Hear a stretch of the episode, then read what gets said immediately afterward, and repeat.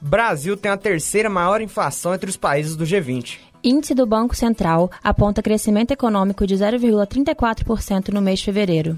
Alta do preço da gasolina resulta em aumento do custo de vida em BH.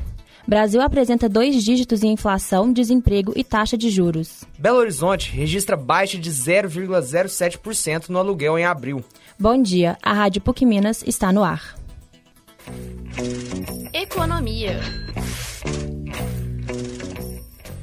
Em relatório publicado na última quarta-feira, 4 de maio, pela OCDE, Organização para a Cooperação e Desenvolvimento Econômico, mostra que o Brasil está entre os três países com a maior inflação entre o G20, grupo das maiores economias do mundo, seguido só da Turquia e Argentina. Mais informações com o repórter Pedro Paulo Menberg. Bom dia, Júlio e Lívia. No Brasil, a inflação medida pelo IPCA, Índice Nacional de Preços ao Consumidor Amplo, atingiu 11,3% no acumulado em 12 meses até março, enquanto na Turquia o índice é de 61,1% e na Argentina 55,1%. No conjunto de países da OCDE, são 38 no total, a inflação em 12 meses chegou a 8,8% em março, em comparação com 7,8% em fevereiro, aumento mais acentuado desde outubro de 1988. É com vocês. Obrigada, Pedro Paulo. Vale ressaltar que, para tentar frear a inflação, os países têm acelerado e intensificado a alta das taxas básicas de juros. Conforme divulgado na última segunda-feira, dia 2 de maio, pela autoridade monetária, o IBC-BR, Índice de Atividade Econômica do Banco Central, aumentou 0,34% no mês de fevereiro, na comparação desacionalizada com janeiro. Em janeiro, o indicador teve queda de 0,73%. Em relação a fevereiro do ano passado, houve alta de 0,66%.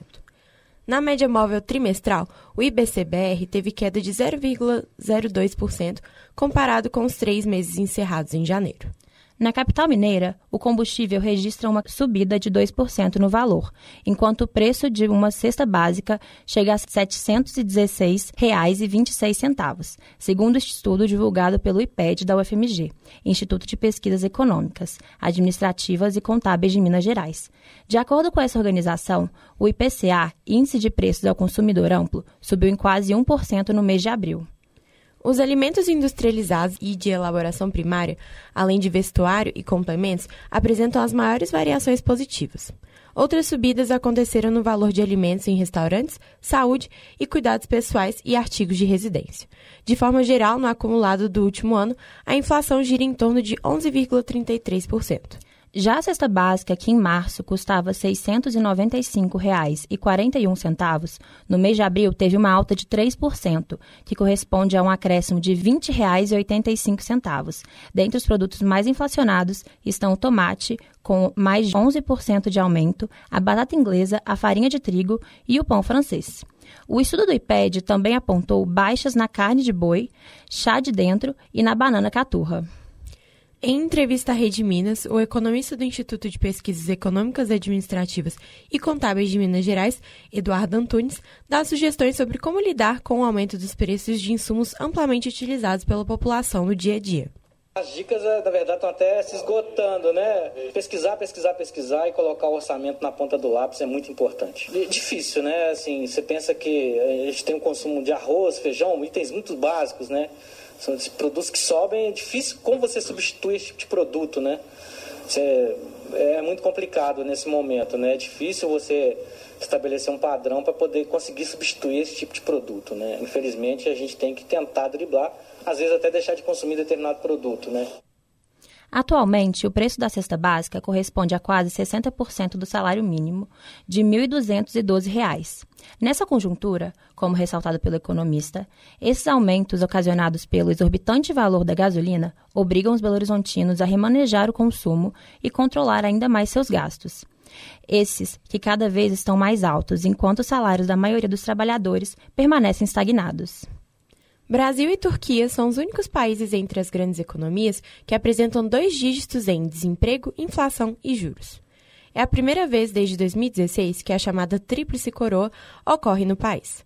Rússia e Argentina apresentam inflação maiores que o do Brasil, mas o desemprego e juros se mostram significantemente menores.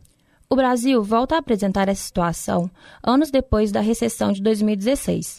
A taxa Selic atingiu 10% em fevereiro e apresentou aumento no último mês e chegou a 12,5% ao ano. A taxa de desemprego permanece com dois dígitos desde 2015, mas apresenta o menor índice desde 2016, apresentando sinais de recuperação com a diminuição das restrições pela Covid. Mesmo com baixa em abril, aluguel em Belo Horizonte mantém a alta dos últimos 12 meses. O Instituto Brasileiro de Economia da Fundação Getúlio Vargas registrou uma queda de 0,07% no preço dos aluguéis na capital mineira. Porém, se contarmos os últimos 12 meses, tivemos uma alta de 14,87%. O maior aumento registrado anteriormente era de 14,11% em março de 2019. O aumento nos aluguéis já está se tornando frequente em Belo Horizonte. Essa é a primeira baixa desde setembro de 2021.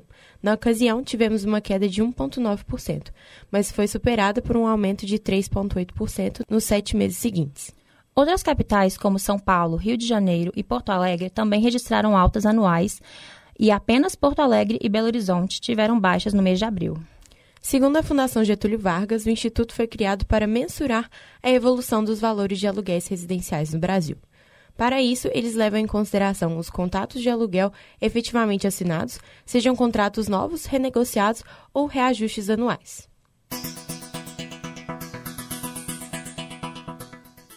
E chegamos ao final do Jornal de Economia da Rádio PUC Minas.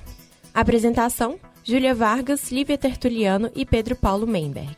Produção: Eduardo Naum e Pietra De Sete. Trabalhos técnicos: Clara Costa. Coordenação: Getúlio Nuremberg. Obrigada pela sua audiência e até a próxima.